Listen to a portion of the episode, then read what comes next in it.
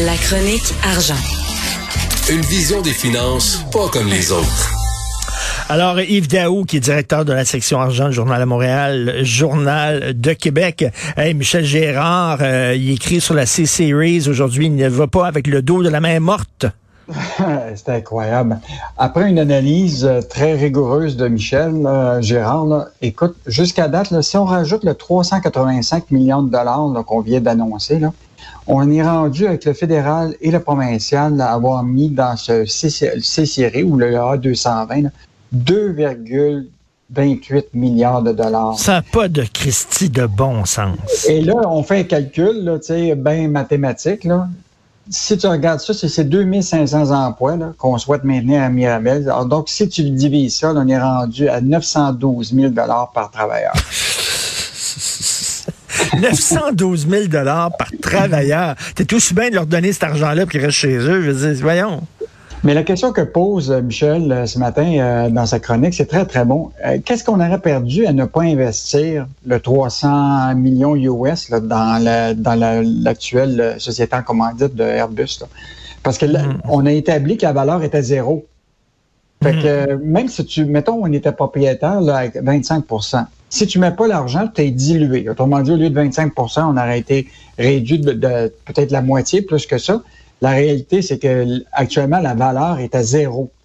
Or, le gouvernement, ce qui est présentement leur, objectif, c'est de dire, nous autres, on va mettre 385 millions là-dedans, puis on pense qu'en 2030, on va rentrer dans notre argent. Mais moi, je te le dis, en 2030, là, tous les deux, on va s'appeler, puis on va dire, écoute, c'est quoi la valeur encore de ce placement-là? Ça va peut-être être encore à zéro. Puis la, réalité, c'est qu'une multinationale comme Airbus là, a les moyens financiers. Écoute, la capitalisation boursière d'Airbus est 126 milliards de dollars.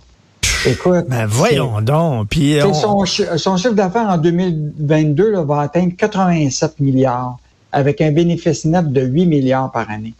Tu penses-tu que, mettons qu'on aurait dit qu'on ne met pas 385 millions, tu penses qu'il aurait décidé de ne plus investir dans le A220? Ben voyons donc. Ils sont morts de rire. Ils sont morts de rire. Puis comme dit souvent Michel, on investit, on investit, mais comme on n'a pas de, on, on plutôt que de donner de l'argent comme ça qu'on reverra jamais, on reverra jamais la couleur de cet argent-là. Ce qu'il faut, c'est euh, prendre des parts en compagnie, là, tu sais, euh, pas investir de l'argent à perte. On le dit depuis longtemps hein, qu'il faut investir dans le holding pour être ben sûr qu'on profite de, tu sais, donc, euh, là malheureusement, là, on on, traîne un boulet, puis on a l'impression que le boulet, là, la, boule, elle devient de plus en plus grosse. Bon, évidemment, l'industrie de l'aérospatiale, l'aéronautique, tu sais, c'est important au Québec, c'est des milliers d'emplois. Euh, c'est un peu comme l'industrie automobile ou, euh, en Ontario. Là. Puis c'est la même chose, c'est Boeing à, Seattle, puis c'est dans tous les pays du monde, les États là, financent cette industrie-là à coût de millions puis de milliards. Euh, puis parce qu'ils disent c'est des retombées en emploi, les emplois payent des impôts, les familles jettent des maisons, etc. Donc, euh, ils établissent que finalement, à la fin, c'est rentable de mettre un, million par, euh, par emploi. un million par emploi. Mais tu sais, ça, c'est la différence entre locataire puis propriétaire. Locataire, tu donnes de l'argent, mettons, si ton loyer est très, très élevé, tu donnes de l'argent à ton propriétaire puis ça te donne rien, tu ne revois pas la couleur de cet argent-là. Tandis que quand c'est une hypothèque, ben au moins, tu, tu deviens propriétaire de ton appartement puis quand tu le revends, ben tu, tu fais un profit. Là, c'est pas ça qu'on fait. On donne de l'argent comme si on était locataire. Oui, puis l'autre affaire, c'est quand tu es locataire, hein, c'est toi qui euh, c'est pas toi qui décide. Hein. Ben, exactement. Le propriétaire. Puis le propriétaire décide un jour qu'il il décide de délocaliser puis mm. envoyer les, les jobs ailleurs dans le monde, ben tu n'auras pas besoin de contrôle là-dessus là, quand tu es, es, locataire. Donc, euh, ça se poursuit, ce, ce dossier-là. Euh, je suis certain qu'on va en entendre parler encore plus euh, au cours des, des, des, prochains mois, des prochaines années, là, parce que c'est quand même une industrie importante pour le Québec mais en même temps, on est euh, on n'est plus propriétaire de, de, de, ce de ce joyau qui a été développé quand même par du génie québécois. Hein. Le A220, le C-Série, là, c'est des Québécois qui ont, qui ont, participé à ça, mais on a vendu ça pour zéro dollar à Airbus. C'est incroyable, c'est une tristesse. Puis Michel Gérard, il lâche pas le morceau, tant mieux. Qu'est-ce qui se passe avec la banque Laurentienne? écoute, je, genre, écoute, je sais pas si le le, le, le, PR de, de, de la Laurentienne le, trouvé drôle ou pas drôle. Imagine-toi, on sort un dossier. Euh, tu as quand même vu là, sur les sièges sociaux lundi oui. euh, le fait que 40% des grands patrons des fleurons du Québec travaillent à, l'extérieur du Québec. Donc, on a de plus en plus de, de sièges de façade. Et un des, des, une des entreprises les plus euh, délinquantes, c'est la Banque Laurentienne. Quand même, la Banque Laurentienne, c'est une banque qui a été fondée au début du siècle au, à Montréal. C'est une banque qui a hmm. été qu'il y a eu des francophones qui étaient à la tête de cette compagnie-là.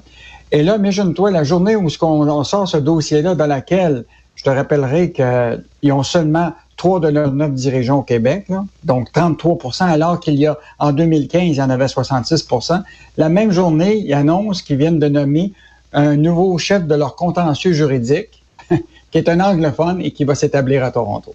Ben, ça n'a pas de sens. Et là, ça n'a pas d'allure. Et là, il y a Paul Saint-Pierre Plamondon qui est interviewé par Olivier Bourque, puis qui dit on, est rendu avec une économie, euh, une économie de succursale. Oui, ben en fait, l'idée, c'est le gouvernement Legault, euh, ils, ont, ils, ont, eu un double discours là-dessus. Tu sais, à un moment, il y avait l'économie de propriétaire. ben oui. Et là, là, tranquillement, ça a glissé vers l'économie, si tu veux, de succursale. Tu comprends-tu? Ils se disent, ah, ben, si on n'a pas les sièges sociaux, on va avoir les filiales étrangères qui vont être au Québec. Mais la réalité, là, c'est que des filières euh, étrangères, là, tu, ne contrôles pas ça. Là. C'est, les, toutes les décisions sont prises ailleurs. Euh, regarde, on, l'a identifié, là, les hauts dirigeants de, de, plusieurs des, des 40 des, des, sièges sociaux qui sont localisés au Québec, leurs dirigeants sont ailleurs. Donc, les décisions sont prises ailleurs. Mais Et donc, euh, j'ai l'impression qu'on est en train de détricoter tout ce que nos, nos, nos parents puis nos grands-parents avaient tricoté, c'est-à-dire d'essayer d'avoir une économie francophone, forte, propriétaire. Puis là, on revient aux années 50, mon Dieu. Écoute, euh, puis rappelle-toi que Jacques Parizeau a quand même euh, créé l'école des HEC pour former des gestionnaires francophones bilingues québécois qui peuvent exercer leur, profession, tu comprends-tu, euh, dans, dans, tous ces secteurs-là. Et aujourd'hui, qu'on se retrouve avec 40% de ces dirigeants-là qui sont à Toronto, puis qui habitent Toronto, puis qui, dans certains cas, sont presque unilingues anglophones. C'est vraiment un recul. Tout à fait. Et euh, dans la section argent, on le sait qu'une de vos obsessions, et tant mieux, avec raison, c'est de savoir qu'est-ce que euh, le gouvernement a fait avec l'argent public, notre argent. Et puis là, on voit que la Caisse, un partenaire qui est pas qui, qui, est pas blanc comme neige, là. Ben, en fait, on, suit ce dossier-là, Richard, parce que Aujourd'hui, notre botland, des, des, qui est la caisse de dépôt, là, il y a une partie de cet argent-là qui donne des rendements. Puis les rendements viennent soit que tu mets de l'argent à la bourse puis ça rapporte. Puis là, on peut voir où ils mettent de l'argent, mais de plus en plus, la caisse fait ce qu'on appelle des placements privés, pour lequel la transparence puis les, autour de ça, c'est toujours un peu pas très clair. Et là, actuellement, là, au 31 décembre 2020, là, les Québécois, on avait mis 64 milliards sais quoi, dans des placements privés. Mhm. Écoute, c'est 17% de tout le portefeuille de, de, la caisse. Puis c'est en croissance. C'est une augmentation là, en 2020 là, de 75% Et ces placements-là, le trois encore est fait en dehors du Canada. Et donc, un de ces placements-là qu'on est en train de garder, c'est dans une compagnie qui s'appelle Celsius. Celsius Network, c'est une compagnie qui est dans le domaine de la crypto-monnaie. Et donc, euh, on avait parlé de ça, là, la caisse avec un partenaire qui s'appelle Westcap, là, ils ont investi ensemble, ont financé cette entreprise-là à hauteur de 750 millions de dollars. Et actuellement, euh, la Caisse ne veut pas dévoiler la part de ce 750 millions-là. Je ne comprends pas pourquoi elle ne veut pas le dire.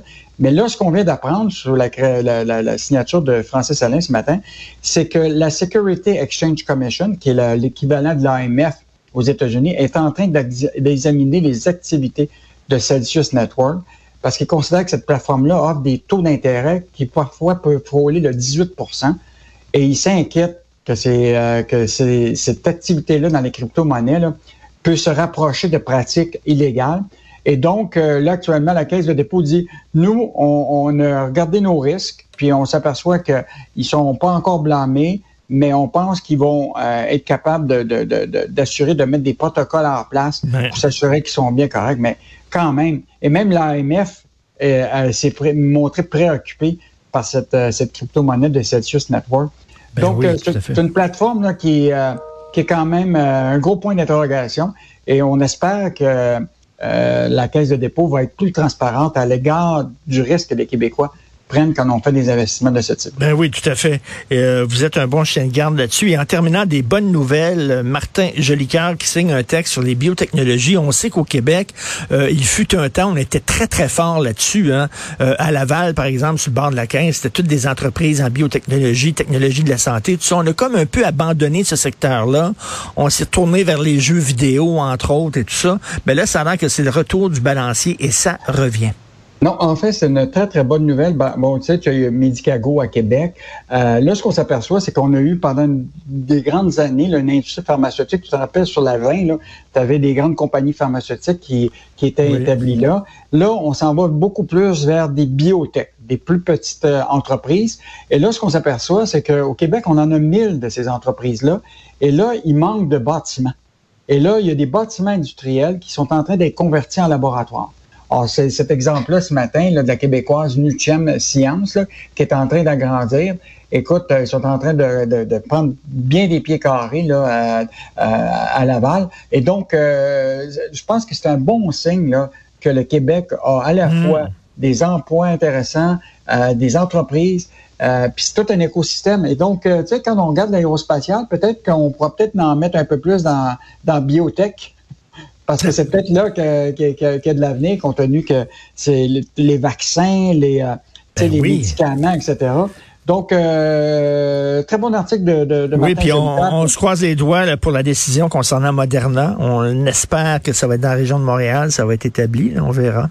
Ben là, écoute, euh, tu t'en rappelles, c'était une promesse du gouvernement Trudeau qu'il y aurait une usine de Moderna au Canada et que les Québec seraient privilégiés, mais là, je pense qu'ils ont, ont, plus de chats fouettés à Ottawa actuellement sur leur, devant le Parlement que oui. Regardez si Moderna va s'installer au Québec. Oui, tout à fait. Ben merci. Euh, vous faites une bonne job à Section Argent, Yves. Merci beaucoup. On se reparle demain. Merci. Salut.